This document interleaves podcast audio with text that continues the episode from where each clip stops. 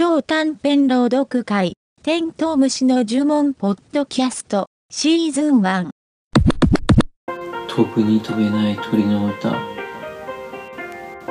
田中夏実。体とろんとしていくのがわかるのよ。あなたの息が唇が指が好き。あなたの声が好き。あなたの体温が好きなの？不安体浮き上がりそう。翼が生えて飛んでいきそう。あとちょっと。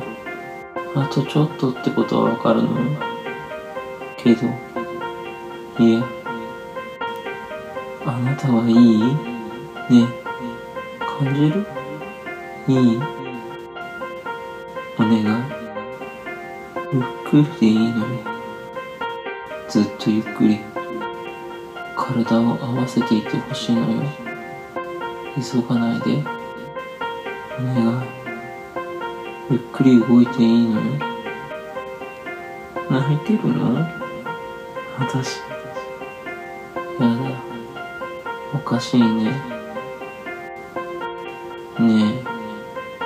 これで私たち本当に？終わりなの？会えなくなっちゃうの？ね、ね。あ、いや、いや、あ、いや、ね、いや、嫌な、ね、いや、行かさないで、い、行きたくない。お願い。いや、続けたいの。ゆっくり動いて、お願い。別れたくない。別れたくないのよ。動かないで。行っちゃいや。行かないで。お願い。いやいや。ねえ。お願いよ。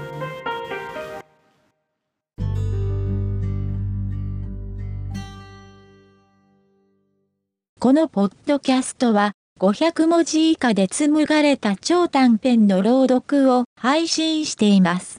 朗読作品のリクエストや作者からの朗読オファーをお待ちしてます。また、朗読したい方の実践も募集しています。レディバードアットマークゲンナリ .net までメールをお願いします。